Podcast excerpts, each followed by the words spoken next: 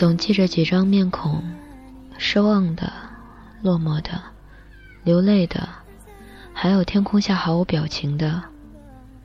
都是这么跋涉过来，心里长着翅膀，踩着城市的泥泞，从熟悉的街道走过去，留下不熟悉的脚印。想趁着我年少的美妙时光能对你好一些，后来发现，只有不再年少。才有了对你好的能力，可是这时候，你已经不在了。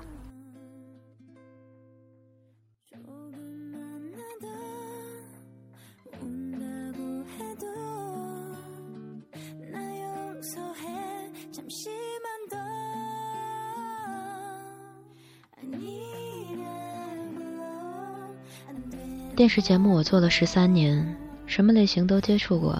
什么岗位也都设计过，记得零三年跳槽换台换节目，拿着袋子到机房，后期都在忙，没人理我。于言是后期主管，说：“要不你自己剪吧。”对了，你会不会剪啊？我说：“不会。”于言说：“我教你。”然后他打开机器，录入素材，在视频轨道里长长的一条，他啪嗒按下鼠标，素材断开。他说：“看，这是切开，好了，你应该会了，自己弄吧。”教学方式虽然简单到深得我心，但完全于事无补，好吗？他自顾自离开，我坐在屏幕前，从深夜十一点折腾到凌晨四点，因为我只懂得切开，所以把素材切成三四百段，然后乱成一锅粥。这时候，语言端着泡面进来，说：“哎呦，不错哦。”好了，你走吧。说完，他一敲键盘，素材恢复，跟刚输入时一模一样。我当即扑街，差点把泡面扣在他头上。我还没来得及暴走，他转身对我说：“沉默。现在你看我切的点跟你有什么不同？对你有帮助的。”很快，我因为前后期都能操刀，在新节目站住了脚跟。这件事我一直感激于言。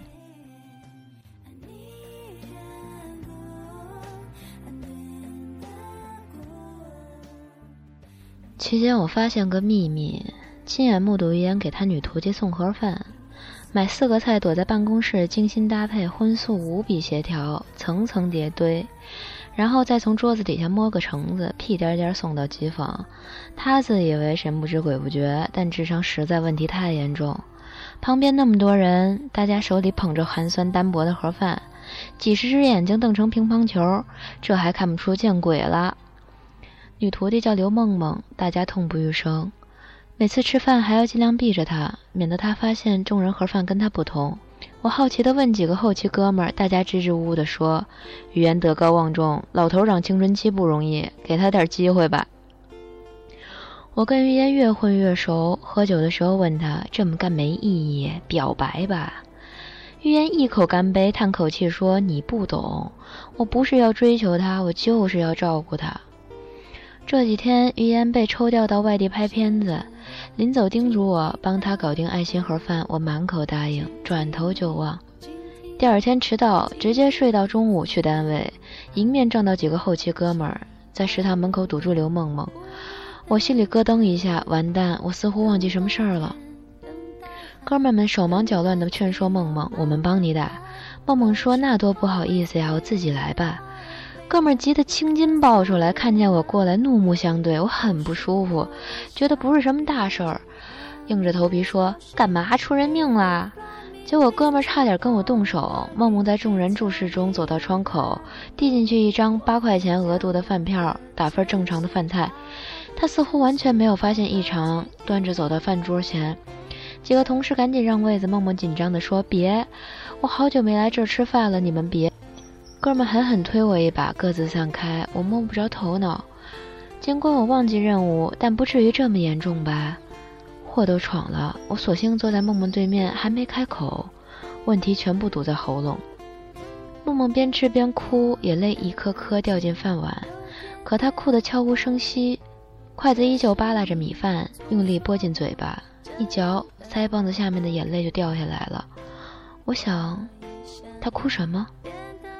一个女孩子在大家面前哭成这样，她该多难过呀！一个女孩子在大家面前哭成这样，还在吃饭，她该多饿呀！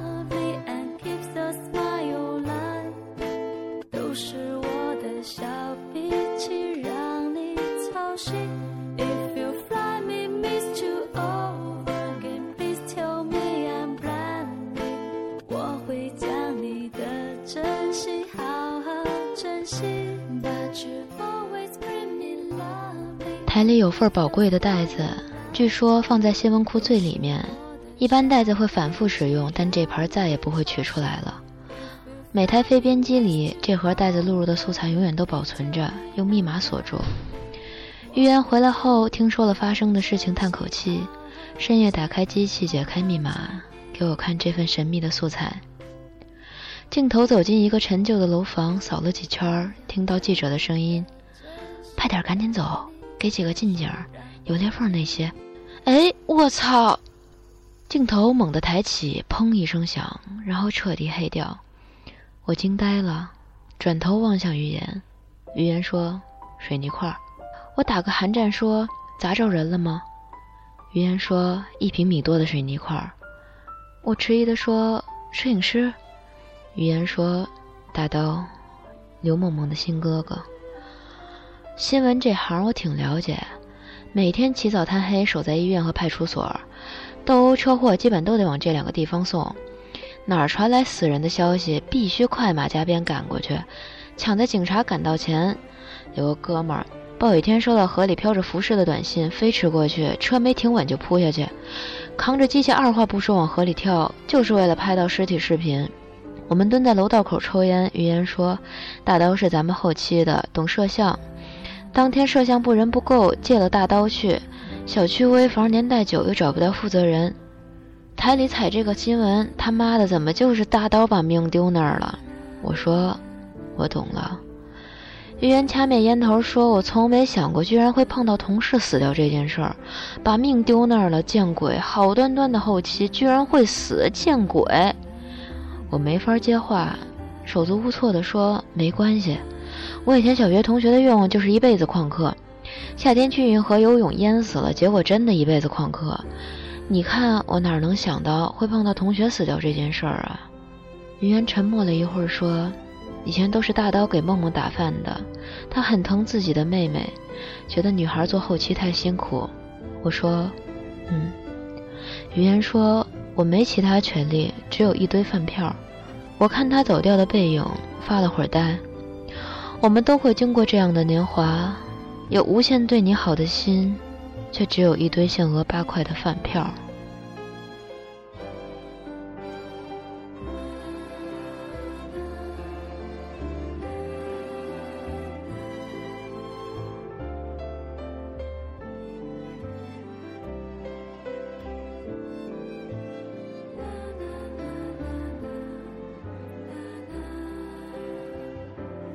之后，梦梦都是自己打饭，再也不要言代劳。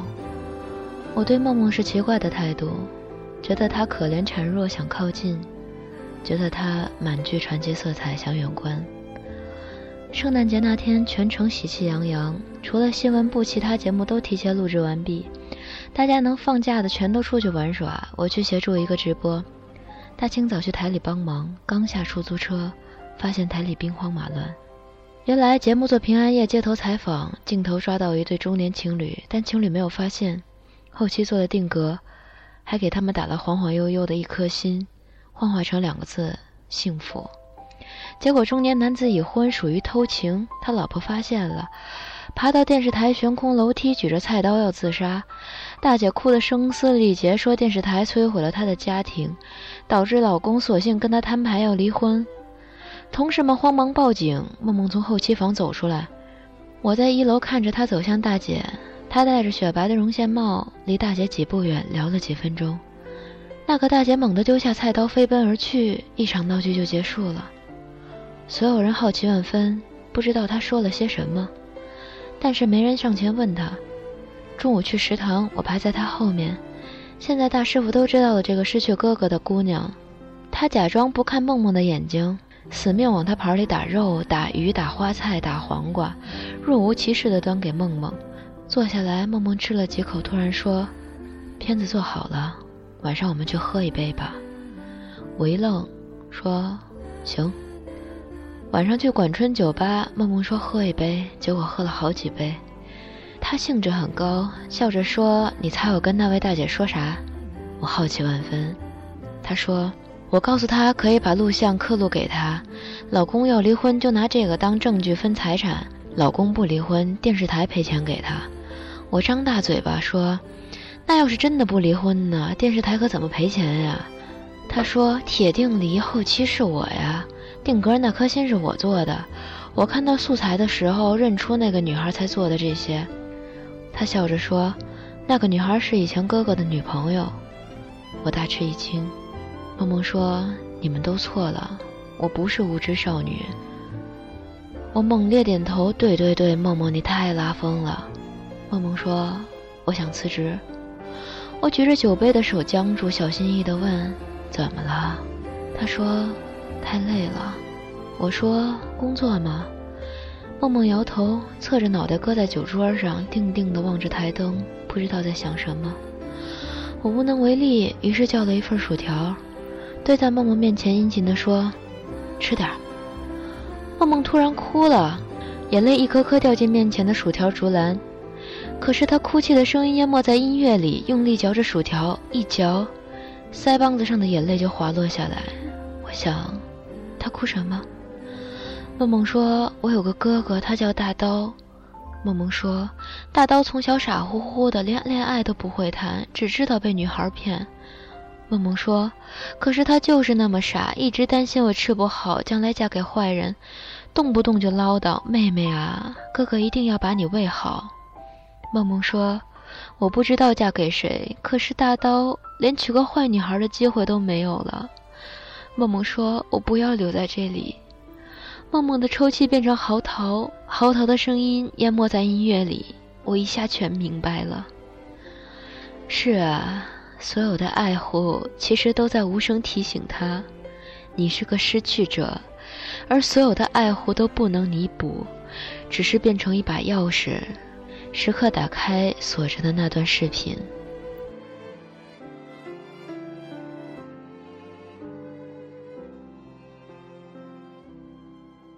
梦梦辞职，云烟经常找我喝闷酒。他那个水平，喝闷酒跟吃闷棍一样的，节奏非常快。嘴巴里喊一声“干”，杯子往桌子上一放，啪，然后整个人卧倒。次数多了，酒量稍微好些，他醉眼惺忪说：“沉默，我明天走。”我说：“你去哪儿呀？”他说：“我也辞职了，回老家电视台。虽然小城市没大出息，但待遇好点儿。据说年终福利够买台车的。”他又喝一杯，掏出手机，里头草稿箱里有条短信，写着：“梦梦，我想照顾你。”我说：“你干嘛不告诉他呀？”于言说：“我能为他做什么呀？我他妈的什么能力都没有，送他饭票吗？妈的！”我猛烈思考，想说服他，他已再次卧倒。我一个人喝了半天，莫名愤怒，直接拿他手机把草稿箱里那条按了发送，叮咚一声，短信回了。这下使我满头冷汗，颤抖着手打开，梦梦回了条：“你在哪儿啊？”我瞄了一眼于言，发现这混蛋居然坐直了，瞪大眼睛望着我手里的屏幕。我没管他，直接回了地址。接着两个人面面相窥，于言的脸色由红转白，怎么又绿了？梦梦围着红色围巾到酒吧，坐在我们对面，看着于言说：“听好多人讲你也辞职了。”于言沉默半天，说：“我明天十点的飞机，你可以送我吗？”梦梦站起来说：“如果我去了，就是答应你。”说完转身离开，这屁股还没坐热呢。我大声喊：“如果你没来呢？”梦梦停顿一下，没回答，走了。第二天，我送于言，大包小包，他一直磨磨蹭蹭，广播都开始喊他名字了，他还站在登机口不肯进去。我不催他，他始终望着机场过道，那笔直的人来人往的过道。从一号口到十二号口，中间有超市，有面馆，有茶座，有书店，就是没有梦梦的影子。我跟季琴说：“别管这位乘客了，你们该飞就飞吧。”余言站着，背后是巨大的玻璃，远处飞机滑行升空，成为他发呆的背影。这幅画面好像放鸽子，一个渺小的傻逼背后升起巨大的鸽子。于言突然哭了。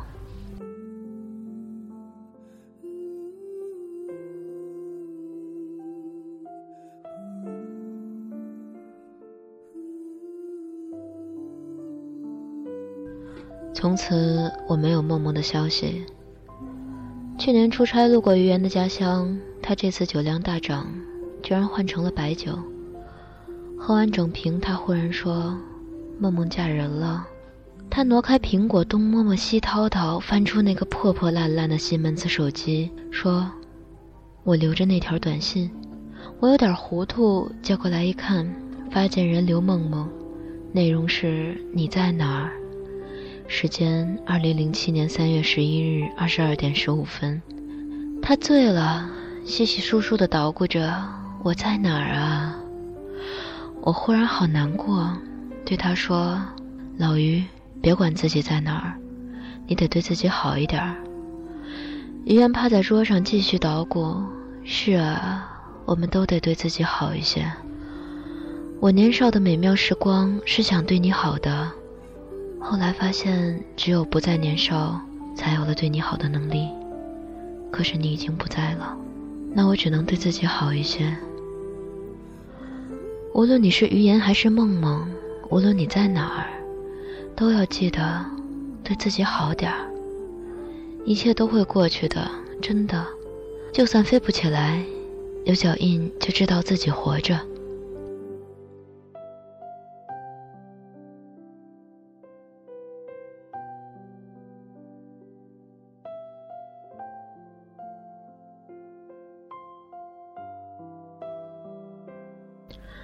二零零七年一月十二号深夜，梦梦跟我在酒吧，她喝多了对我说：“我不要留在这里。”可是对很多人来说，酒空杯干，客人散尽，都还留在某一天里。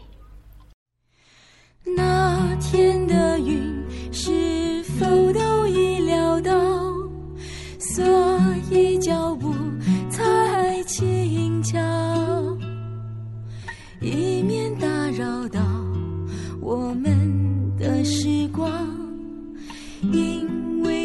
定那么少。风吹着白云飘。